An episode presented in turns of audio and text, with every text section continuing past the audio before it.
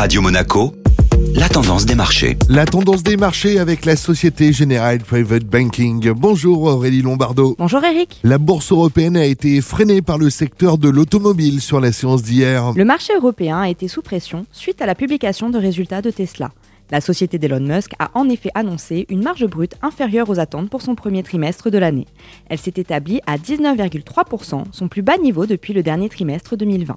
Tesla a procédé à plusieurs baisses de prix depuis fin 2022, aux États-Unis et en Chine principalement.